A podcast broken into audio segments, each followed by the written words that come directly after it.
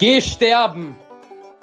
Herzlich willkommen zum Podcast aus der Jugendhilfe für Pädagoginnen und Pädagogen. Viel Spaß mit eurem Host Felicitas Niederdorfer.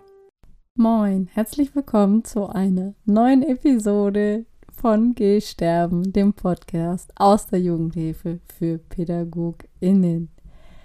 Bevor ich jetzt ins Thema einsteige, muss ich dir erstmal ein dickes, dickes Dankeschön sagen für dein Support, dass du immer wieder das Interesse findest, meine Episoden hier zu hören und dass du diesen Podcast weiterempfiehlst, dass du ihn teilst bei Instagram. Es werden immer mehr Hörer, immer mehr Abonnenten. Das freut mich enorm. Du bist ein Teil davon, dass die Kinder- und Jugendhilfe, die Pädagogik sich verbessert und wir es gemeinsam auf ein höheres Level bringen. Yes, das geht nicht ohne dich. Durch deinen Support wird es hier machbar und ich danke dir dafür. In dieser heutigen Episode stelle ich mir und dir die Frage, haben denn eigentlich alle Fachkräfte im pädagogischen Bereich einen Dachschaden? Wie komme ich jetzt darauf? Also in meinen 15 Jahren Erfahrung in der Pädagogik sind mir viele, viele, viele, viele Menschen mit einem Dachschaden begegnet und ich behaupte mal, manchmal sind bei mir da auch nicht alle Ziegel so richtig fest. Das klappert schon an der einen oder anderen Stelle. Aber das ist ganz liebevoll gemeint. Und vor kurzem bin ich in einem Live mit der wunderbaren Carina Duchal der Frage nachgegangen, ob PädagogInnen mit einer krassen Biografie die besseren SozialarbeiterInnen sind. Sehr spannende Frage. Wenn du das live noch nicht gesehen hast, schau es dir mal an. Findest es bei mir im Feed oder auch bei der Carina im Feed. Ja, also haben denn alle im pädagogischen Bereich, die dort arbeiten, zwangsläufig einen Dachschaden? Tatsächlich haben das sehr, sehr viele. Es ist wirklich, wirklich liebevoll gemeint. Ich liebe die Kinder- und Jugendhilfe und ich liebe es, mit PädagogInnen zu arbeiten. Aber es gibt auch Menschen, die dort keinen Dachschaden haben und die genauso toll arbeiten. Was meine ich denn jetzt aber genau mit Dachschaden und krasse Biografie? Das sind jetzt zwei Begriffe, die du schon so gehört hast und vielleicht denkst so, what the beep? Wovon spricht Feli da? Ich spreche nicht von psychiatrischen Störungsbildern und ich spreche auch nicht von mentaler Labilität, aber es ist immer eine, nicht immer, aber es ist eine bestimmte Sorte Mensch, die sich für den sozialen Bereich entscheidet, für das Arbeiten im sozialen Bereich. Ja, und du kennst sicher den Begriff Helfersyndrom. Ist ja immer wieder in aller Munde und Vielleicht hast du das auch schon mal an der einen oder anderen Stelle an dir selbst entdeckt, dass du ein Helfersyndrom hast. Nichtsdestotrotz, ob es nun ein Helfersyndrom ist oder nicht, darüber mag ich gar nicht urteilen und darum geht es in dieser Folge auch nicht, sondern es geht viel eher darum, dass wir Menschen im pädagogischen Bereich wir uns für diesen Bereich entschieden haben, weil wir meistens eine Sache besonders gut können, und zwar andere Menschen versorgen. Versorgen, umsorgen. Und eine Sache können wir allerdings sehr, sehr schlecht. Uns selbst versorgen.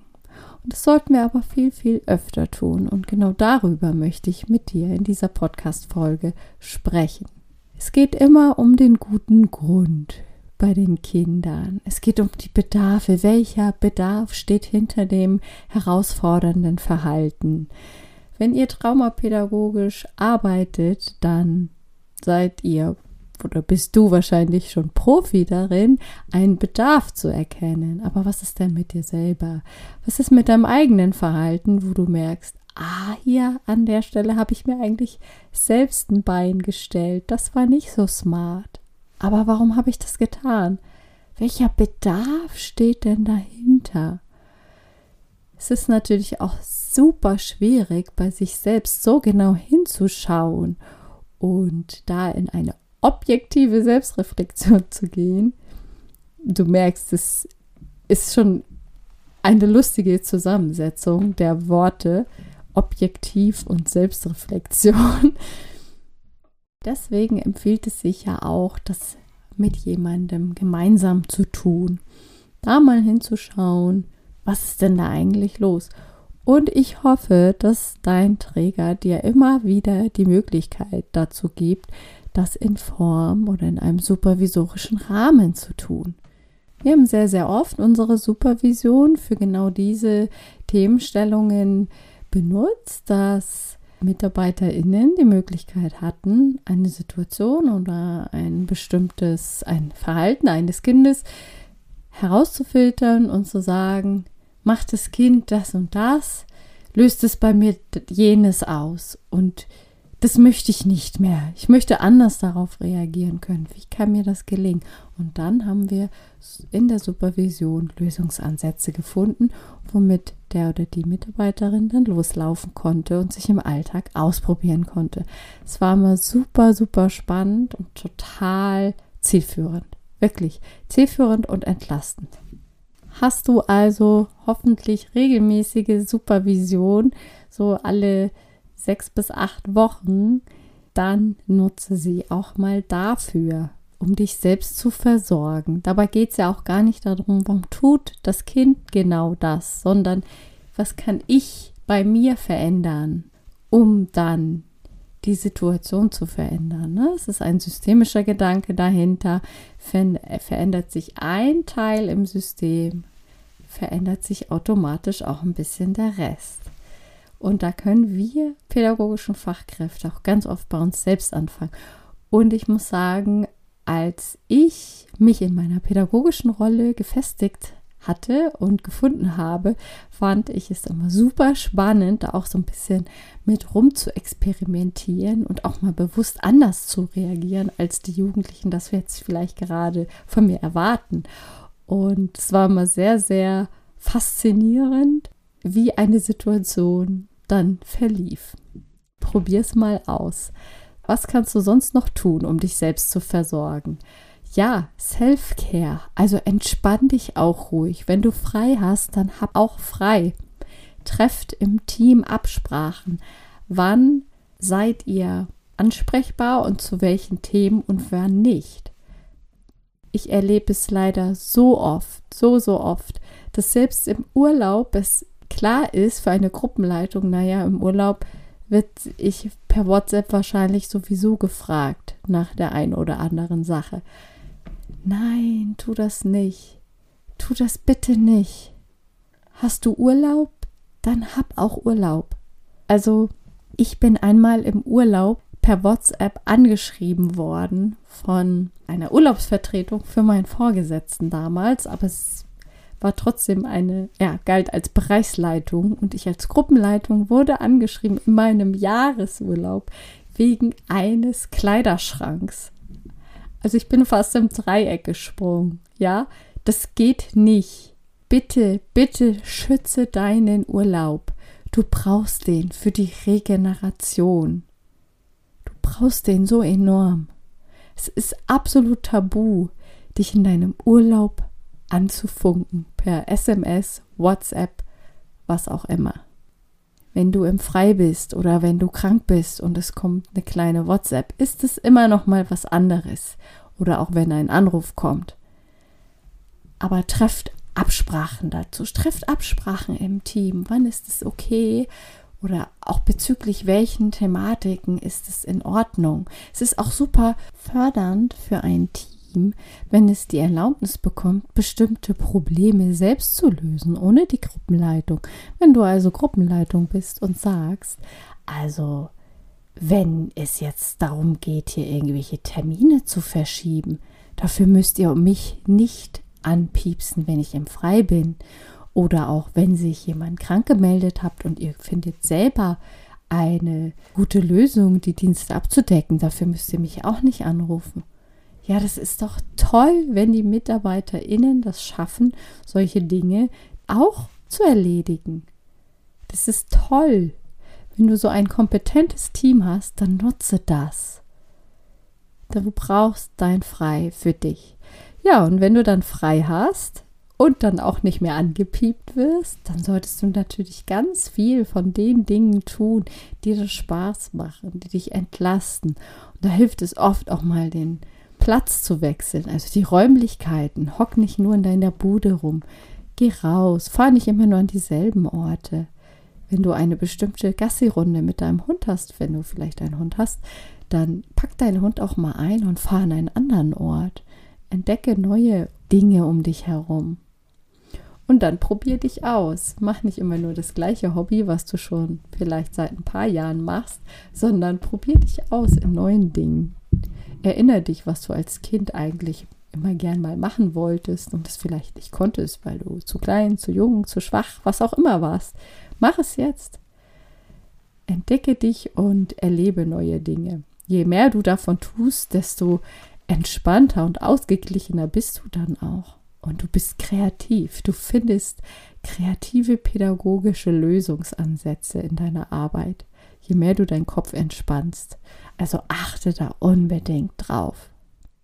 Hast du nur ein kurzes Frei, zum Beispiel von Montagmittag bis Dienstag früh, dann bist du vielleicht aus dem Nachtdienst gekommen und bist super müde und erschöpft und sehnst dich eigentlich nach Ruhe und Schlaf. Und ich weiß nicht, ob jeder Mensch im Schichtdienst das hat auf jeden Fall. Ich hatte das ganz enorm.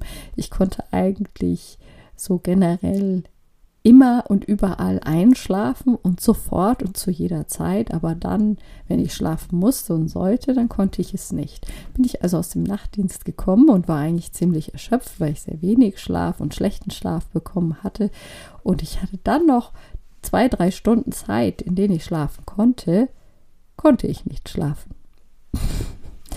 ja, ist dann natürlich irgendwie so ein bisschen der Super-GAU und dann erinnert man sich, ne, hier Self-Care und so, tu dir selbst Gutes. Ja, gut wäre jetzt mal eine Portion Schlaf, funktioniert nicht.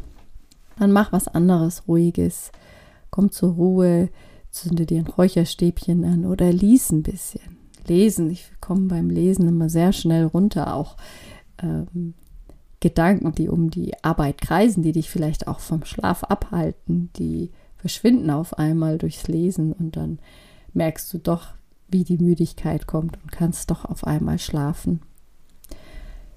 Probier es mal aus. Es ist auf jeden Fall super und enorm wichtig, dass du dir deine mentale Gesundheit erhältst und dass du anfängst, dich um dich selbst zu kümmern und nicht nur um alle anderen.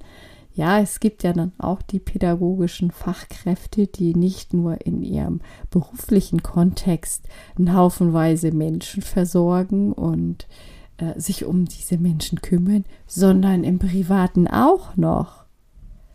Die pflegen dann Familienangehörige oder haben Ehrenämter, dass es kracht oder gehen ins Tierheim arbeiten und arbeiten freiwillig noch auf einem Gnadenhof und sagen immer, doch, das tut mir gut, ich brauche das, das entspannt mich.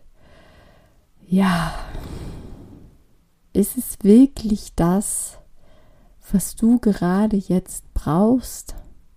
Es tut dann vielleicht auch manchmal gut, sich durch eine Kamera zu betrachten oder stell dir vor, okay, ich bin jetzt mal meine eigene Bezugserzieherin. Was würde ich denn sagen, was mir jetzt gut täte? Welchen Fahrplan würde ich mir selbst erstellen und geben?